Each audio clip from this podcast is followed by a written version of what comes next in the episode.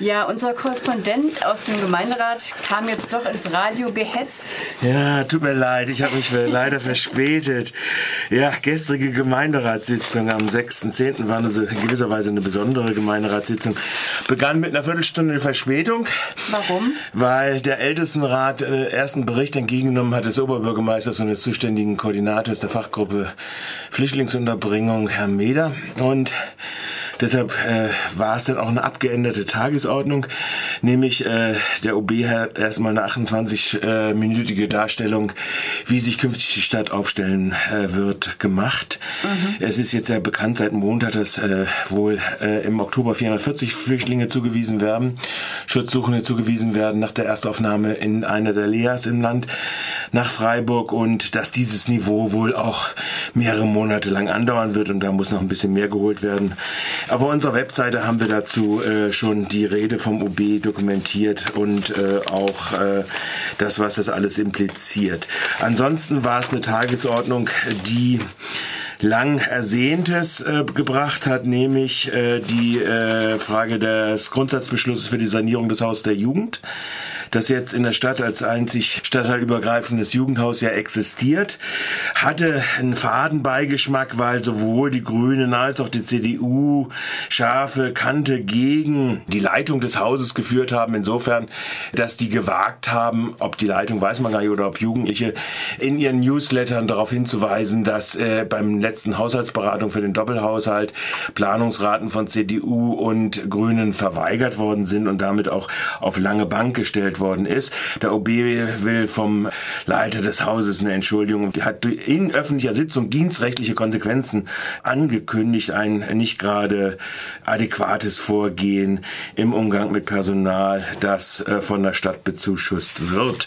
Die Sanierung ist ziemlich teuer, ne? Ein paar Millionen. Ja, natürlich. Das ist ein altes Haus, ist aus den 60er Jahren, 8 Millionen. Ist nun so teuer nun auch wieder nicht, kann man äh, sagen. Es kommen noch 3,5 Millionen eigentlich dazu. Es war ja überlegt worden, dass als ein Filetstück jetzt äh, zu vermarkten und stattdessen äh, dieses einzig existente über stadtteilübergreifende Gebäude abzureißen und den privaten Investoren zum Fraß vorzuwerfen. Also das ist aber abgelehnt worden und äh, letztlich haben dann alle auch einstimmig das bei zwei äh, nee, einstimmig beschlossen. Die acht Millionen auch im Grundsatz der Grundsatzsanierung und die Jugendbeteiligung. Mhm. So, dann ging es nochmal um, also ziemlich lange ging es um Wind, äh, Windräder und so weiter. Die und das, Orte, wo die aufgestellt werden Wo die Orte, wo sie aufgestellt werden dürfen. Da ist ja so, dass die Kriterien, die das, äh, die grün-rote Landesregierung vorgibt, ausgerechnet die windhöfigsten Lagen ausschließt. Wegen dem Wanderfalken ist zum Beispiel der Ochsenberg nicht da. Der hat sieben Meter Sekunde Windmühlenqualität und der hätte dann, wenn man es vergleicht mit einem Standort wie am Tuniberg, das gleiche Windrad dorthin gestellt, würde die 32-fache Ausbeute haben. Die Kriterien schließen es aus und was jetzt von den verbleibenden 18 Standorten real dann gebaut wird, das wird man dann mal sehen, ob das Ziel der 10% Windenergie bis 2020 dann auch wirklich erreicht wird. Ich wage das ernstlich zu bezweifeln. Beim Punkt drittes und viertes äh, Gleis Rheintalbahn äh, machte die Vertreterin Schremp von äh, Freiburg Lebenswerk darauf aufmerksam, dass gegenwärtig die Deutsche Bahn ihre Zusagen dabei ist zu brechen. Es betrifft sich hauptsächlich über den Abschnitt äh, Regel bis March, aber der dann in Freiburg weitergeht. Es waren zugesagt ungefähr 84 Millionen Schallschutzmaßnahmen begleitend.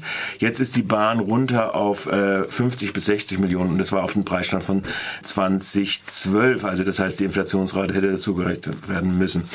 Ansonsten ist die Stellungnahme dort verabschiedet worden. Und dann ging es natürlich noch um Dietenbach und da ging es auch noch mal. Aber warte mal, was war denn äh, die Aussage bei diesem Rheintalbahn? Da war eigentlich zugesagt, der, ja, die der Aussage, Lärmschutz. Ja, der Lärmschutz, dass der eingehalten werden muss und ah, dass sich okay. die Stadtverwaltung dafür verwendet. Ansonsten hatten, haben eine ganze Reihe von Sachen äh, äh passiert, die, glaube ich, auch, was die Sache angeht, bei den Bebauungsplänen, aber ich glaube, wir müssen jetzt gleich Schluss machen. Nur ein kurzer Hinweis noch auf den äh, Bauplatz in Ebnis. Da scheint es offensichtlich, was diese 50-Prozent-Quote im sozialen Wohnungsbau angeht, offensichtlich wieder eine Abweichung nach unten zu geben, was vielen äh, entgangen ist. Auf jeden Fall die Durchsetzung dieses Kriteriums im neuen Stadtteil Dietenbach, auch in den Verhandlungen mit den Eigentümern äh, die sich jetzt so ein bisschen zäher zeigen, das zu verkaufen, die sollen nach dieser Maßgabe geführt werden. Das so ungefähr das Ergebnis. Es war dann 20 vor 7 schon Schluss. Danach wurde dann noch neu gewählt. Bis äh, bestimmte Personalfragen wurden dort neu bestimmt. Das wird dann demnächst in den allgemeinen Tagesblättern zu lesen sein. Okay, vielen Dank für die Info.